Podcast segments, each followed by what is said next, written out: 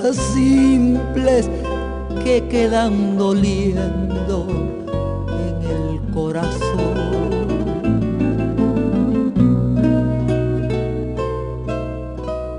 Uno vuelve siempre a los viejos sitios donde amó la vida. Y entonces comprende cómo están de ausentes las cosas queridas. Por eso muchacha, no partas ahora soñando el regreso. Que el amor es simple y a las cosas simples devora el tiempo. demórate aquí en la luz solar de este mediodía, donde encontrarás con el pan al sol la mesa tendida.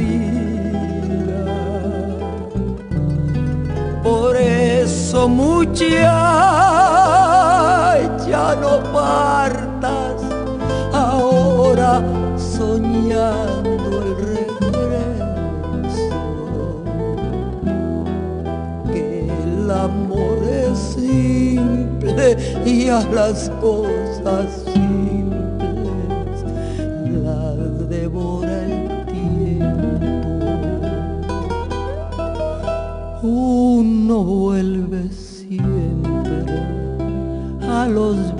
sitios donde amó la vida.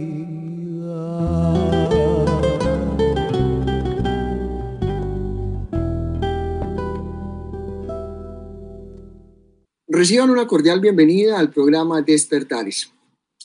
Hoy, en el ciclo de escritores mexicanos, historias y voces para descubrir, estaremos eh, con el escritor Juan Rulfo.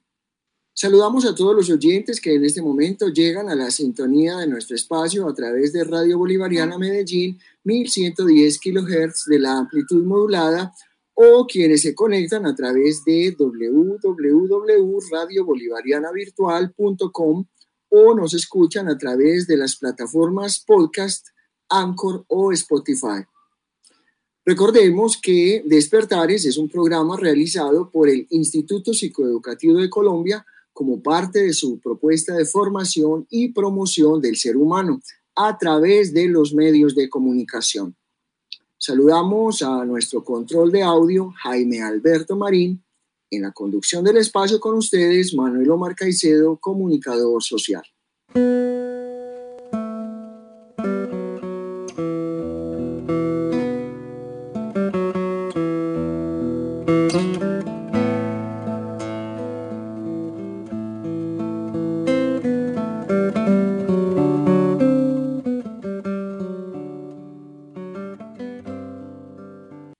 Al hablar de literatura mexicana nos referimos a un conjunto de obras literarias que fueron escritas o bien en territorio mexicano o bien por autores de origen mexicano. Empezamos hoy en el programa Despertares a trazar un puente hacia ustedes, nuestros oyentes, con nuestro primer autor invitado, el hijo de Apulco, Jalisco, Juan Rulfo, un escritor, guionista y fotógrafo mexicano perteneciente a la denominada generación del 52, Juan Rulfo es considerado uno de los escritores hispanoamericanos más importantes del siglo XX.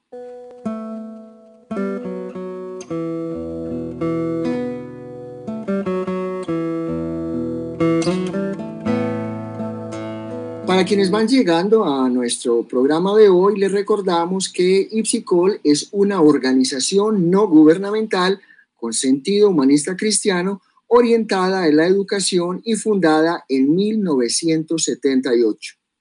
Los invitamos a conocer más del Instituto Psicoeducativo de Colombia ingresando a la página web ipsicol.org o navegando en sus redes sociales en Facebook y LinkedIn como Instituto Psicoeducativo de Colombia. Hoy en el ciclo de escritores mexicanos, historias y voces para descubrir Juan Rulfo. La serie de escritores mexicanos, historias y voces para descubrir del programa Despertares es una invitación a adentrarnos un poco en las letras mexicanas, a una literatura llena de contrastes y plumas que en su evolución han plasmado la historia de un pueblo, de la forma de ser y de sentir de una región, con la que además pues tenemos tantas cosas en común como latinoamericanos. Les invito a escuchar una reseña de Marco Tulio Alfonso Alfonsín en su sitio en YouTube Leer para Crear. Hola, en esta ocasión voy a platicarte la vida, obra y datos interesantes de quien es considerado por muchos expertos el más importante escritor mexicano de todos los tiempos. Y mira que ha habido muchos. Hoy vamos a hablarte de Juan Rulfo. Juan Nepomuceno Carlos Pérez Rulfo Vizcaíno, mejor conocido como Juan Rulfo, nace un 16 de mayo de 1917 en Sayula, en el estado de Jalisco. Él pertenecía a una familia acomodada. Voy a dejarte algunos fragmentos de una entrevista que le realizan en los años 70 para que en sus propias palabras podamos comprender esto. Su abuelo paterno era abogado, creo. Era abogado. Era abogado. Y su abuelo materno, hacendado. Era hacendado, exactamente. Él sufre la pérdida a los seis años de edad de su padre y de su abuelo y de su madre a los diez años de edad. Esto obligó a sus abuelos a tomar una decisión y esa decisión fue llevarlo a un orfanatorio en la ciudad de Guadalajara. Nuevamente te pido que escuches lo siguiente. Bien, quedamos entonces en que en principio su familia era una familia acomodada, aunque perdió sus bienes en esa revolución. En los primeros meses de esa revolución usted sufrió una pérdida terrible para un niño que fue la de su padre, ¿no? Sí. Fue mi abuelo y mi padre. Los dos. Los dos murieron en esa misma época. Fueron dos golpes tremendos, ¿no? Sí. Y enseguida murió mi madre. Y entonces parece ser que tuvo que vivir durante un cierto, un largo tiempo en un orfanato. En un orfanatorio, efectivamente. De ese orfanatorio, según usted ha confesado algunas veces, los recuerdos que tiene no son precisamente gratos. No. Usted ha dicho que era como un correccional. Era una correccional. ¿Sí? Era el único orfanatorio que existía en Guadalajara y a los uh, ricos de Guadalajara los internaban allí para como, como cárcel correccional. Nosotros que no éramos allí, vivíamos, veníamos de los pueblos, pues lo tomábamos todo como cosa natural, ¿no? Pero para muchas personas, sobre todo hijos de gente pudiente de Guadalajara, la forma de castigar a los hijos era metiéndolos a hechos orfanatorio. A ver si los enderezaban, ¿no? Sí. ¿Y en, realidad usted cree, usted cree que enderezaban algo ahí o...? Sí, era terrible, la disciplina, el sistema, el sistema era carcelario, se puede decir. Ahí, entre otras cosas, ¿qué recuerda usted que verdaderamente haya aprendido, que tenga que agradecer a esos años un tanto tristes? Bueno, lo único que aprendí fue a deprimirme, ¿no? Fue una de las épocas en que se, eh, se me encontré yo más solo, ¿no?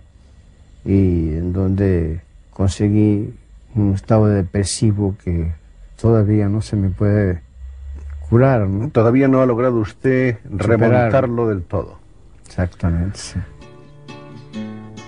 Ya como joven, tendría unos 18 años, Juan Rulfo tenía la intención de ingresar a la Universidad de Guadalajara para emprender una preparación universitaria. Sin embargo, esto fue imposible porque estalló una huelga en dicha casa de estudios y entonces optó por trasladarse a la Ciudad de México. Aquí, ya en la Ciudad de México, asistió a diversos cursos en la Facultad de Filosofía y Ciencias de la UNAM y se convirtió en un gran conocedor de literatura, de antropología, de geografía, e hizo amistad con diversos intelectuales, colegas escritores, estudiantes, y empezó a publicar sus primeros cuentos, sus primeros ensayos, sus primeros trabajos. En estos años inicia el noviazgo con la que sería su, su esposa, su amada Clara Aparicio. Ellos se casaron en 1948 y el matrimonio eh, residiría en la Ciudad de México prácticamente todo el tiempo. Conforme Juan Rulfo fue publicando más cuentos y más ensayos, en 1953 el Centro Mexicano de Escritores le otorgó una beca con la cual él terminó de escribir El Llano en Llamas, que es su primer gran obra que se publicó en 1953 y que es una colección de 17 cuentos del entorno rural. Son cuentos muy crudos, de un lenguaje sencillo pero de una profundidad impresionante. Una de las cosas que se le reconoce mucho a Juan Rulfo es que logró trasladar la forma de hablar, la forma de pensar y la forma de actuar de la gente del campo, sobre todo de la región de donde él era, de la región de Jalisco. Un año después, en 1954, con otra beca que igualmente le dio el Centro Mexicano de Escritores, publica la que es hasta hoy su obra más conocida, su obra más famosa, y uno de los libros más influyentes de la historia de la literatura, no solamente mexicana, sino de todo el mundo, que será Pedro Páramo. De ambos libros, del Llano en Llamas y de Pedro Páramo, ya he publicado videos. Si gustas, me encantaría que los pudieras revisar y espero que te gusten. Dales una checada. Más adelante, Juan Rulfo también va a desarrollar otra pasión, además de las letras, que es la fotografía. También esto es otro dato curioso. Él trabajó como empleado de la empresa Goodyear de las llantas. Él era vendedor de llantas y entonces andaba por diferentes lugares del país ofreciendo neumáticos y dedicándose a eso. Él siempre fue un hombre de pocas palabras un hombre, digamos, incluso tímido. No le gustaban los reflectores, no le gustaban mucho las entrevistas. Es más, déjame te pongo esto para que lo escuches a él hablar de este tema. La verdad es que usted tiene un cierto, un cierto y raro prestigio de hombre muy escéptico con respecto a las gentes, de hombre más bien tímido, introvertido, de hombre reacio a enfrentarse con el público, con los halagos, con el aplauso, incluso con los fans que pueden estar diciéndole lo mucho que le admiran. ¿Ese sentimiento también arranca más o menos de esa época o usted cree que estaba ya, eh, en fin, en sus genes, en su carácter? Yo creo que era cosa de carácter. Era cosa de carácter. Sí. Sí, porque el pánico que lo tengo yo a la multitud, a la gente, es, eh, es una cosa natural, ¿no? Quizá. Ya para 1958, Juan Rulfo termina el que sería su último libro, que se llamó El Gallo de Oro, que originalmente lo escribió para que fuera un guion para cine. Y en realidad ya como libro se publicó casi hasta, los, hasta la década de los 80. ¿Cuál es la importancia de Juan Rulfo? Déjame platicarte. Juan Rulfo es un autor que rompe los moldes en un, en un sentido muy, muy concreto. Él mezcla la realidad con la fantasía. De hecho, se, se dice que Juan Rulfo es uno de los iniciadores de lo que más adelante sería el realismo mágico, que daría joyas como por ejemplo Gabriel García Márquez y todos estos, estos autores que realizaron este tipo de trabajos. Juan Rulfo durante su vida recibió numerosos premios, aunque no era muy afecto, no, no le gustaba que le estuvieran como que hostigando, pero dos de los premios muy importantes que recibió fue en 1970 el Premio Nacional de Literatura aquí en México y en 1983 el Premio Príncipe de Asturias, el premio más importante que, que entrega el Reino de España, también en el área de las letras. Al día de hoy son incontables las ediciones y las traducciones que se han hecho de sus obras. Yo te invitaría a que en un primer momento leas los cuentos del Llano en Llamas y ya más adelante, conforme vayas siendo un lector más experimentado, te tomes el tiempo y el trabajo y el estudio de leer Pedro Páramo no significa que el Llano en Llamas sea una obra simple, pero sí quiero decirte que Pedro Páramo es una obra extremadamente compleja. Yo no te la recomiendo sino hasta que tengas unos 18 o 20 años. Es una obra que requiere mucho trabajo del lector, mucho estudio. Yo cuando la leí tuve que tomar muchísimas notas y regresarme, porque la magia de Pedro Páramo es que es una de las primeras novelas en la historia que no se desarrolla de forma lineal, es decir, las historias, digamos, convencionales, pues tienen un inicio, después un desarrollo y después un desenlace o final. Esa es la estructura normal.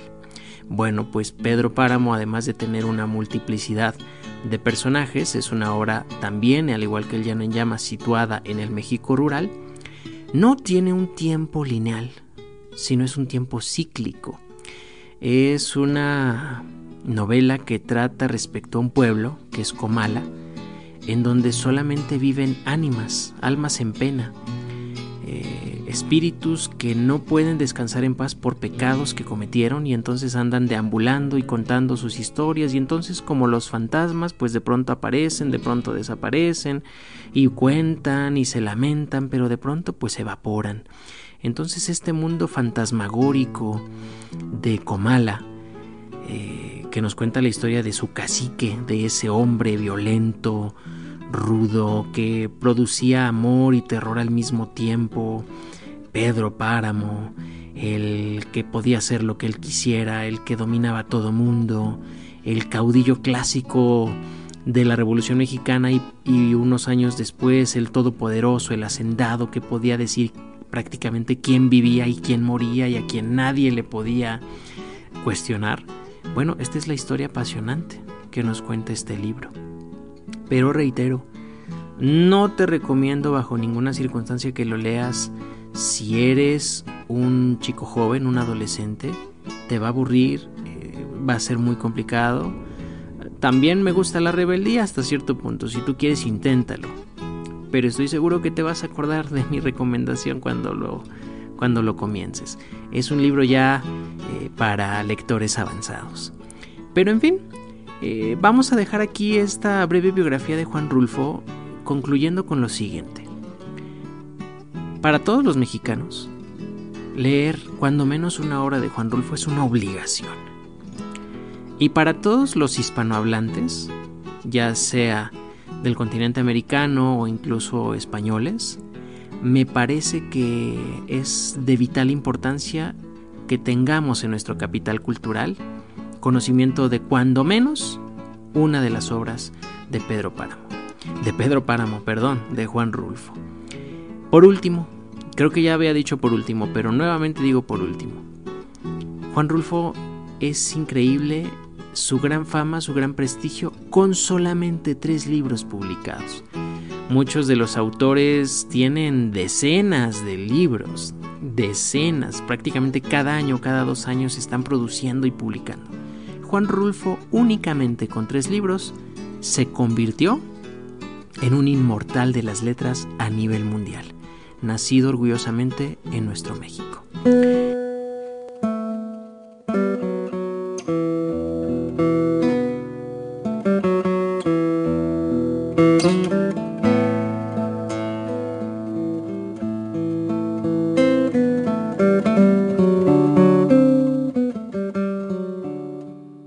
Estamos en el programa Despertares.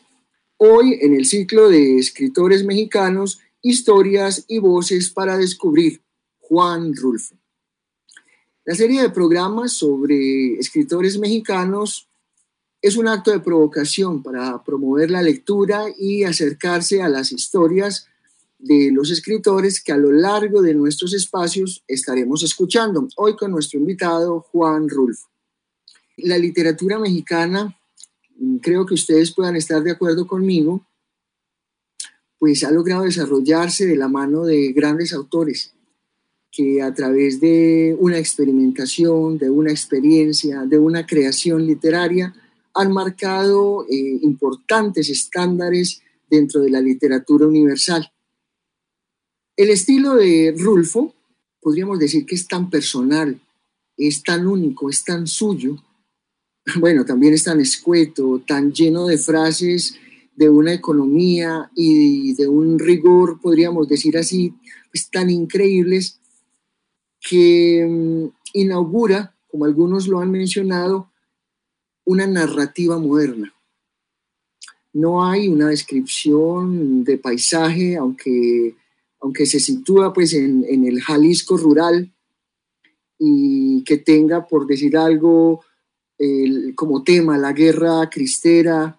Eh, cuando usted le pregunta a un personaje quién es Pedro Páramo, esa respuesta de alguna manera no es que la haga la descripción física del hombre, ni qué es lo que hace. Es como, más bien como un, como un rencor vivo, como una forma eh, entre oscura, existencial, de decir las cosas. Juan Rulfo podría decir que eh, cuando habla de Pedro Páramo, no solamente está hablando como de una situación, sino también eh, está haciendo uso de un, momento de, economía, de letras y de frases que le da una fuerza impresionante a todas sus líneas, eh, a todos sus párrafos, y hace que esta historia sea una historia vigente, sea una historia actual de muchos de los campos, muchos de los sitios apartados, lejos de las ciudades en que estamos hoy en día en nuestra Latinoamérica y qué sé yo, también pues en algunos lados del mundo. Por eso eso lo mantiene vivo, por su actualidad, porque a pesar de estos textos, estos escritos haber sido eh, pues desde esa narración, escritos hace tantos años atrás, en el siglo pasado, hoy por hoy eh, cobran eh, vigencia en la forma de decir las cosas, en ese sentir que él está entregando en cada una de las narraciones de sus personajes. Si fuéramos a hablar de, Juan Rulfo, tendríamos que decir, y tal vez ustedes estén de acuerdo conmigo, que es el escritor mexicano tal vez más leído y más estudiado en muchos lados. Eh, bueno, en, nuestro país, Colombia, tal vez como uno de los eh, autores extranjeros que ha tenido tal vez un poco de más divulgación.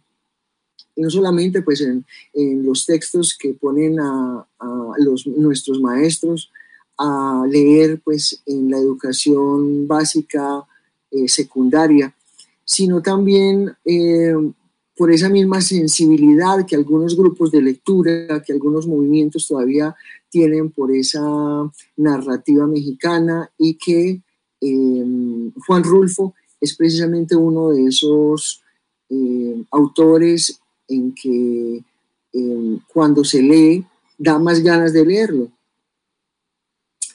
Em, Juan Rulfo escribió Pedro Páramo eh, en cuatro meses. Ese es un dato pues, que me pareció por demás curioso. Pero si bien lo escribió en cuatro meses, fíjense ustedes que es un texto, es, es una historia que ha sido traducida casi a 30 idiomas Y esto pues ya da cuenta de una universalidad de, este escritor mexicano. Justamente el mismo Rulfo decía en una entrevista que le hicieron en 1973 que la escritura de Pedro Páramo fue una búsqueda de estilo, así lo, así lo decía él. En sus palabras, él dice que tenía yo los personajes y el ambiente.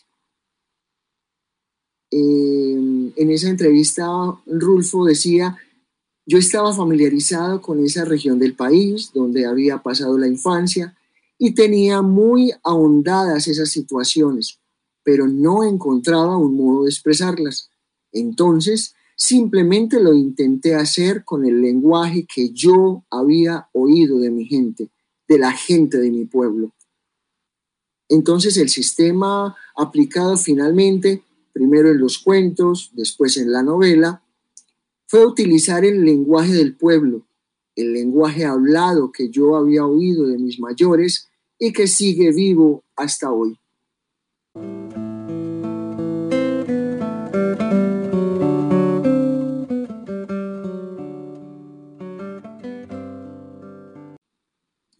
El autor reconocía que se trata de una novela oscura donde este personaje central no es Pedro Páramo, sino el pueblo, que es un pueblo muerto donde no viven más que ánimas, donde todos los personajes están muertos y aún quien narra está, muerto. Entonces no hay un límite entre el espacio y el tiempo. Em, los muertos no tienen tiempo ni espacio, no se mueven en el tiempo ni en el espacio. Entonces así como aparecen, se desvanecen. Y hay que decir que es desde, desde este mundo confuso, eh, de donde se supone que los únicos que regresan pues, a la tierra, que es una creencia muy popular, son las ánimas, son las ánimas de aquellos muertos en, este universo de Rulfo, eh, las de, las de aquellos muertos que murieron en pecado, las que están regresando. Y pues bueno, como ese era un pueblo en que casi todos morían en pecado, pues regresaban en su mayor parte. Habitaban nuevamente el pueblo, pero eran eso, eran ánimas, no eran seres vivos. Y como la gente se muere donde quiera, Juan Rulfo, Juan Rulfo reconocía que Pedro Páramo pasó de una novela mexicana a ser universal como les contaba hace un instante, sí, se vuelve eh, un tema recurrente que pese a haber sido escrito tanto tiempo atrás, es actual. Eh, porque sí, los problemas humanos pues son iguales en todas partes y no son temas nuevos, pues lo que es el amor, lo que es la muerte, lo que es la injusticia, el sufrimiento, pues que están sugeridos ahí en, esa, en, ese escrito maravilloso de Pedro Páramo. Es una, es una novela de amor, es una novela de desamparados. Em, Juan Rulfo decía que ahí él, buscaba al padre como una esperanza, como quien busca la infancia, como quien trata de recuperar sus mejores días y que en esa búsqueda, ojo con esta parte, no encuentra sino decepción y desengaño. Y al final se, derrumba esa esperanza, se derrumba tal vez como un montón de piedras.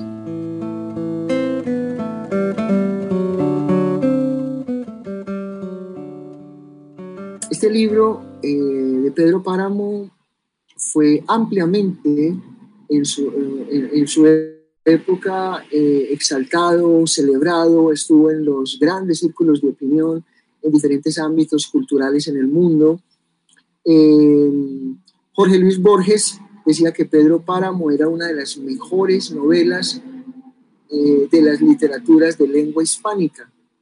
Y aún, pues, de toda, la, de toda la literatura, fíjense en eso, el mismo Jorge Luis Borges lo mencionaba como de lo mejor.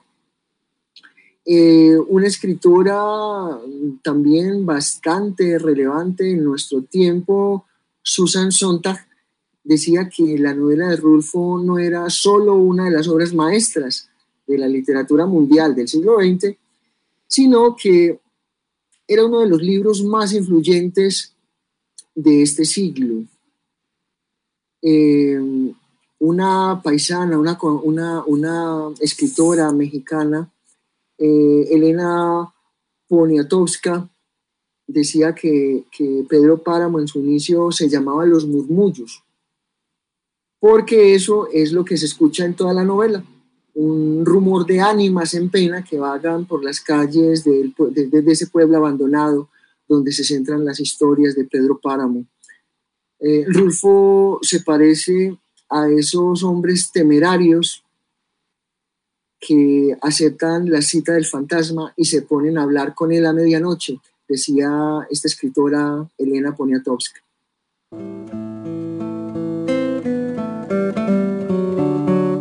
Estamos en el programa Despertares, hoy en el ciclo de escritores mexicanos, historias y voces para descubrir Juan Rulfo. Diles que no me maten. Esta es una de las leyendas que se encuentran presentes en el llano del México rural, cercano al periodo de la rebelión mexicana que ocurrió por allá entre los años 1911 a 1921. Esta es conocida por ser una de las más eh, célebres novelas escritas por Juan Rulfo. El cuento Diles que no me maten, leído por Juan Rulfo. Una verdadera joya por demás. Considerado casi una leyenda en México y uno de los escritores hispanoamericanos más importantes, en vida solo publicó tres libros, las novelas Pedro Páramo en 1955 y El Gallo de Oro en 1980 y el volumen de cuentos El Llano en Llamas en 1953.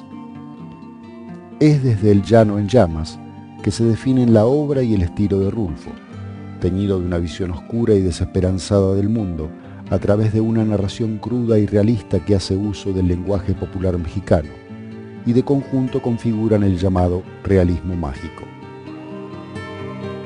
En la versión definitiva del volumen, que data de 1971, se incluyeron dos cuentos a los 15 originales, entre los cuales estaba Diles que no me maten, que el propio Rulfo grabó para un disco de vinilo de larga duración publicado en la década de 1960.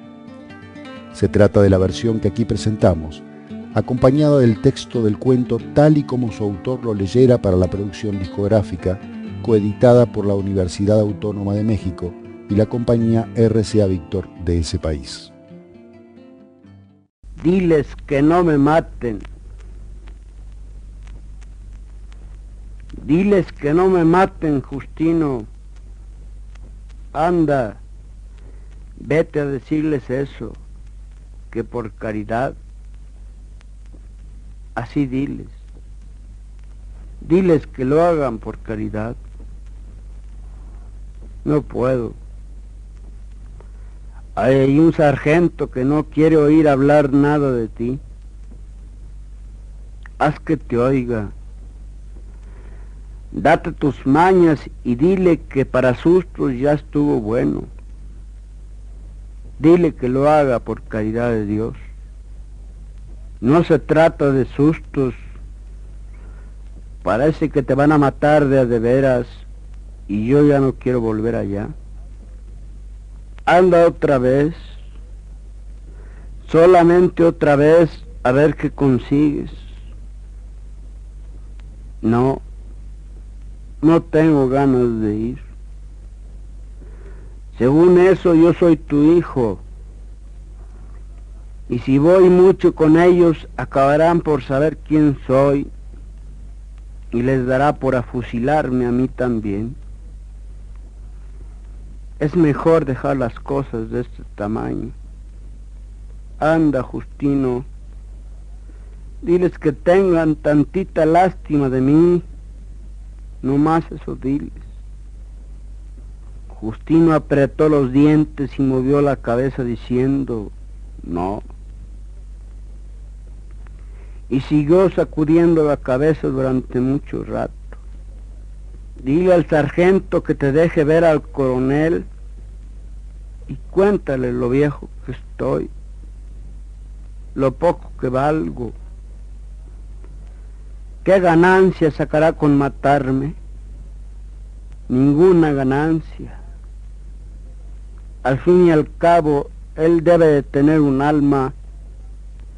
Dile que lo haga por la bendita salvación de su alma.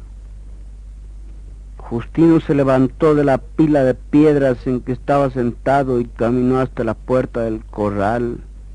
Luego se dio vuelta para decir, voy pues, pero si de perdida me afusilan a mí también, ¿quién cuidará de mi mujer y de mis hijos? La providencia, Justino, ella se encargará de ellos. Ocúpate de ir allá y ver qué cosas haces por mí. Eso es lo que urge. Lo habían traído de madrugada y ahora era ya entrada la mañana y él seguía todavía allí amarrado en un horcón esperando. No se podía estar quieto.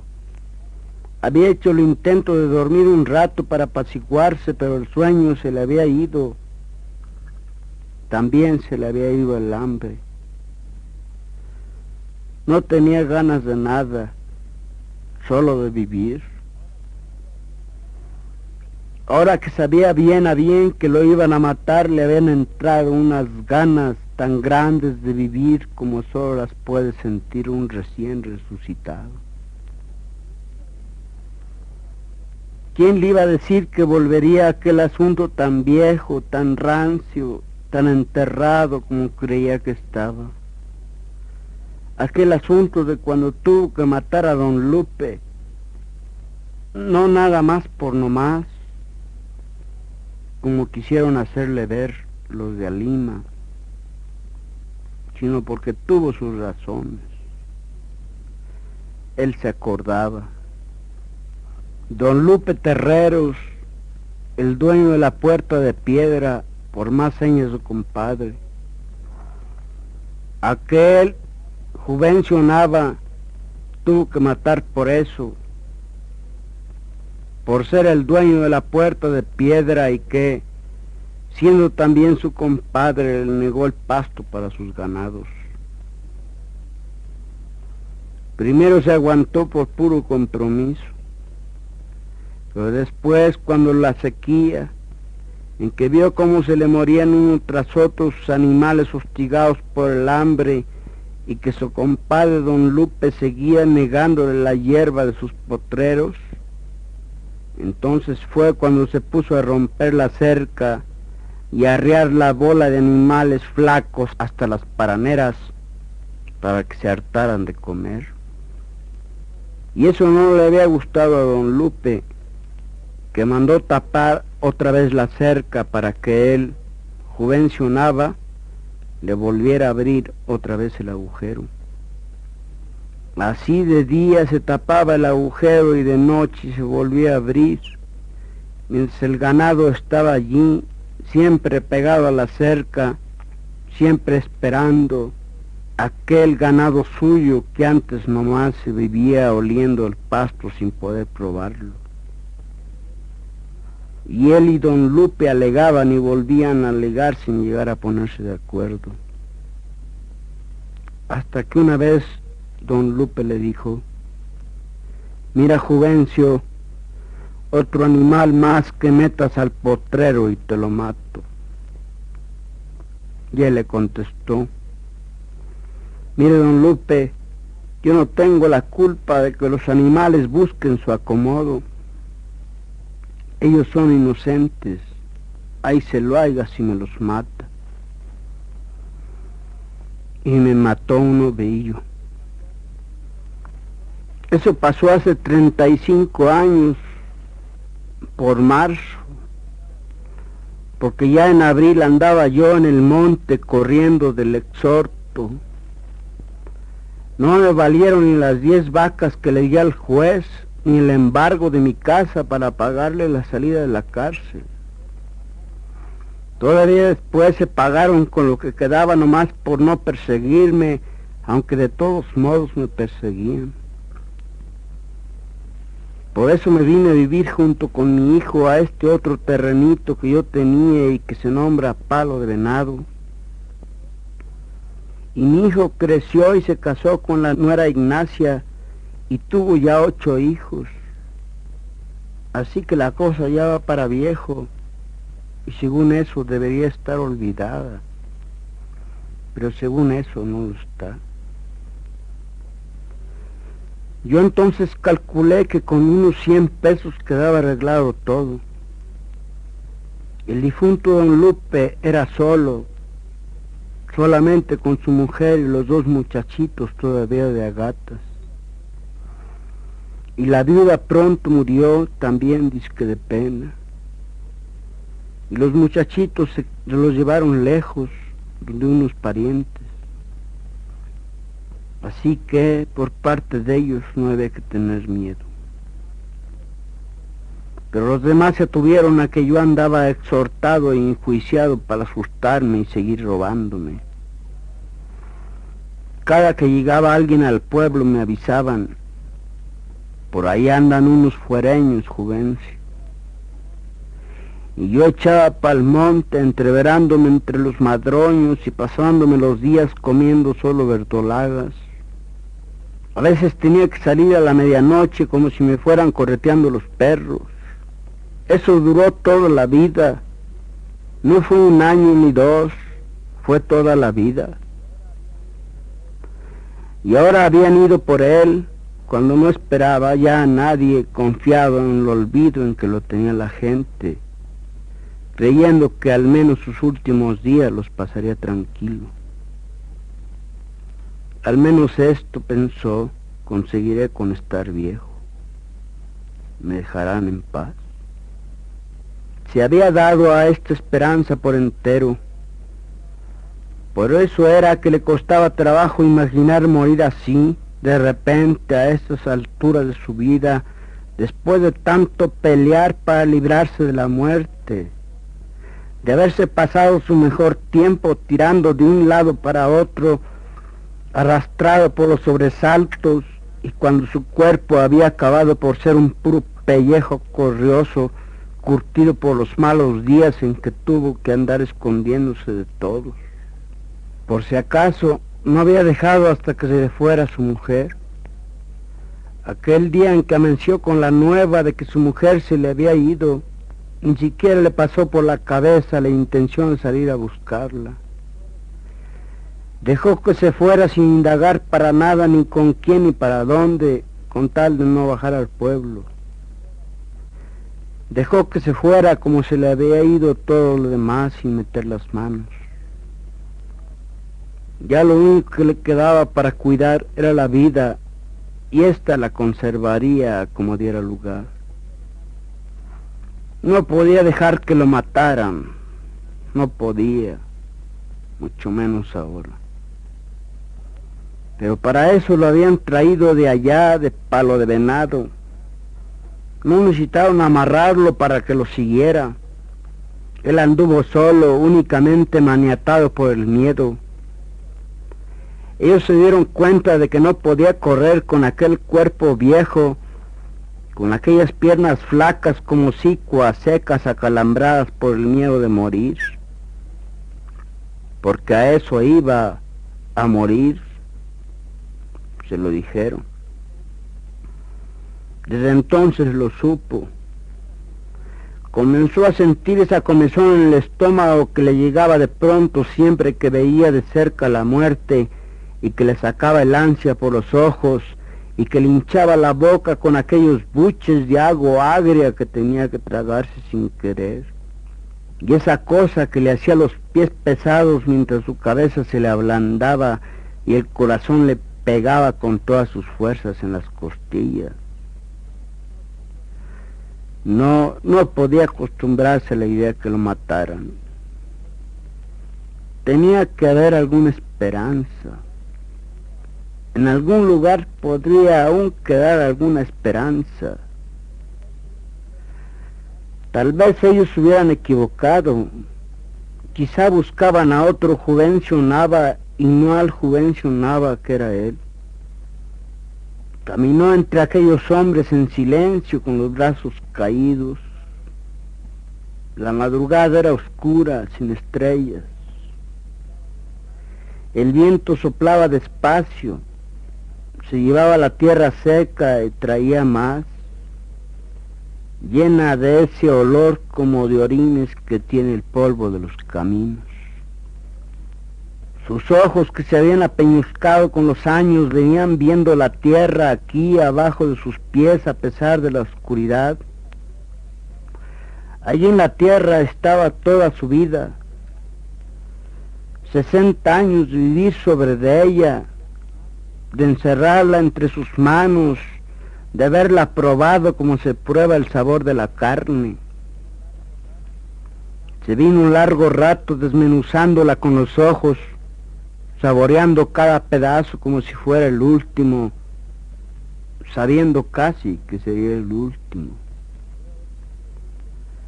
Luego, como queriendo decir algo, miraba a los hombres que iban junto a él. Iba a decirles que lo soltaran, que lo dejaran que se fuera.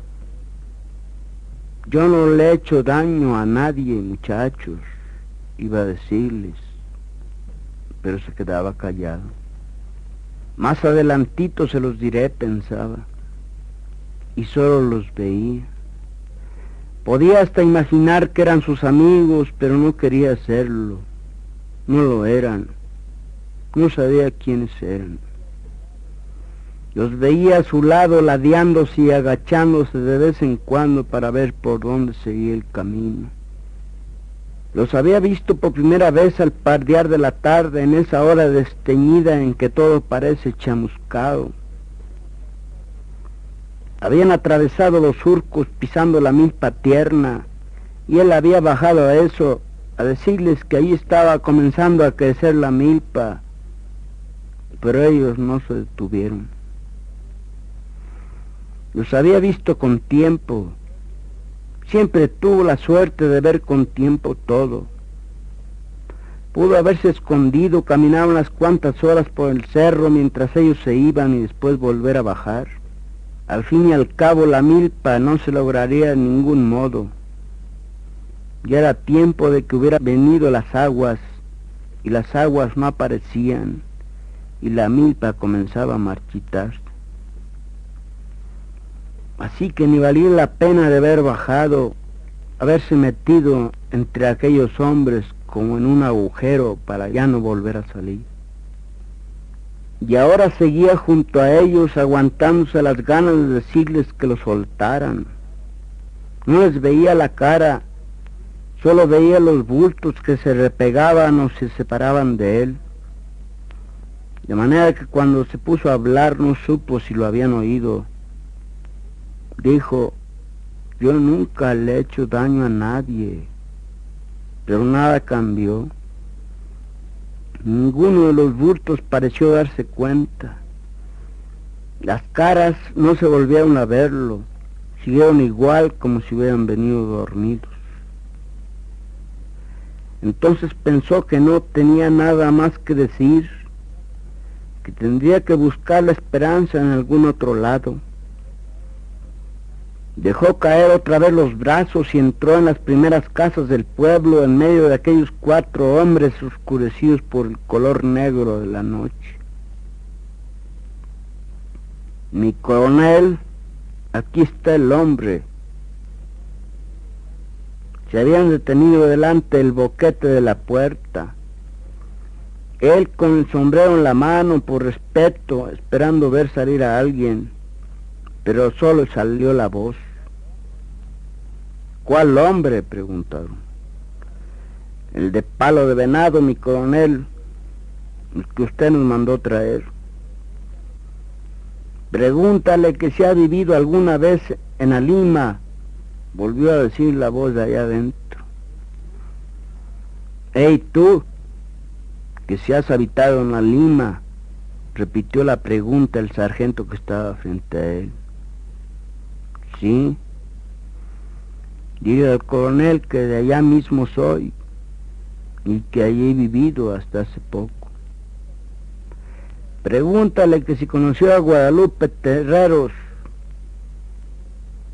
que dice que si conociste a Guadalupe Terreros, a don Lupe, sí, dile que sí lo conocí, ya murió. Entonces la voz de allá adentro cambió de tono. Ya sé que murió, dijo. Y siguió hablando como si platicara con alguien allá al otro lado de la pared de Carrizos. Guadalupe Terreros era mi padre. Cuando crecí lo busqué me dijeron que estaba muerto. Es algo difícil crecer sabiendo que la cosa de donde podemos agarrarnos para enraizar está muerta. Con nosotros eso pasó. Luego supe que lo habían matado a machetazos, clavándole después una pica de buey en el estómago. Me contaron que duró más de dos días perdido y cuando lo encontraron tirado en un arroyo todavía estaba agonizando y pidiendo el encargo que le cuidaran a su familia. Esto con el tiempo parece olvidarse. Uno trata de olvidarlo. Lo que no se olvida es llegar a saber que el que hizo aquello está aún vivo, alimentando su alma podrida con la ilusión de la vida eterna. No podría perdonar a este, aunque no lo conozco, pero el hecho de que se haya puesto en un lugar donde yo sé que está me da ánimos para acabar con él. No puedo perdonarle que siga viviendo. No debía haber nacido nunca. Desde acá, desde afuera, se oyó bien claro cuanto dijo.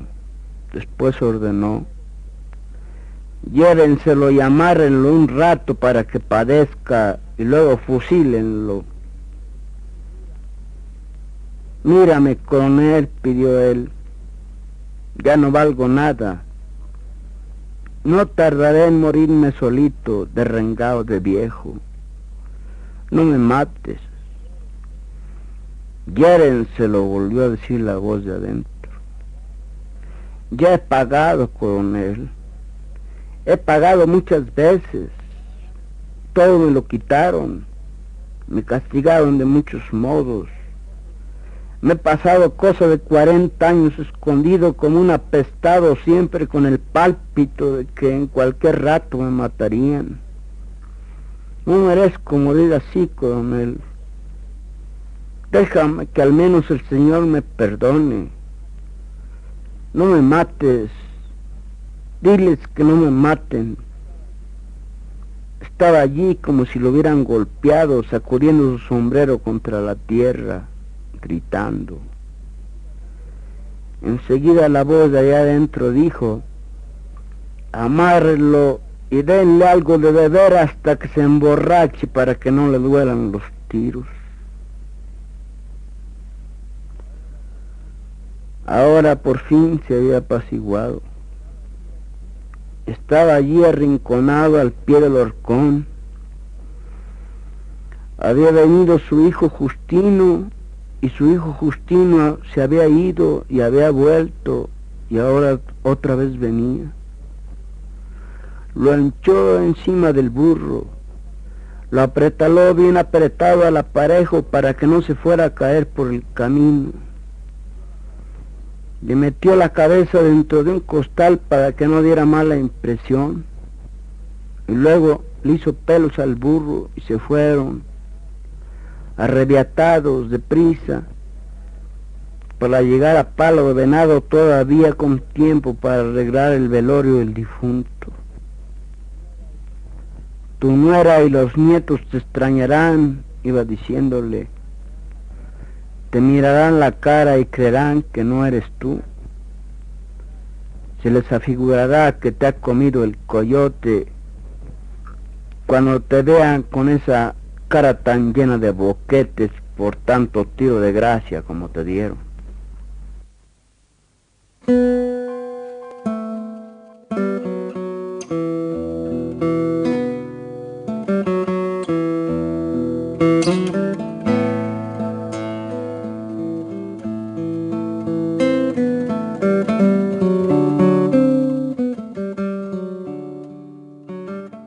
Gracias por acompañarnos en el programa Despertares. Hoy motivando la lectura de autores mexicanos y dando comienzo al ciclo Historias y Voces para Descubrir con el autor Juan Rulfo. A nuestro control de audio, Jaime Alberto Marín, a Radio Bolivariana y a cada uno de ustedes, nuestros oyentes, para quien preparamos cada una de nuestras temáticas. Qué bueno que nos hayan acompañado durante este espacio que dedicamos a exaltar de una forma humilde, diría yo, pero, pero muy entusiasta, la obra del escritor mexicano Juan Rulfo. Les habló Manuel Omar Caicedo, comunicador social. Los esperamos en una próxima emisión.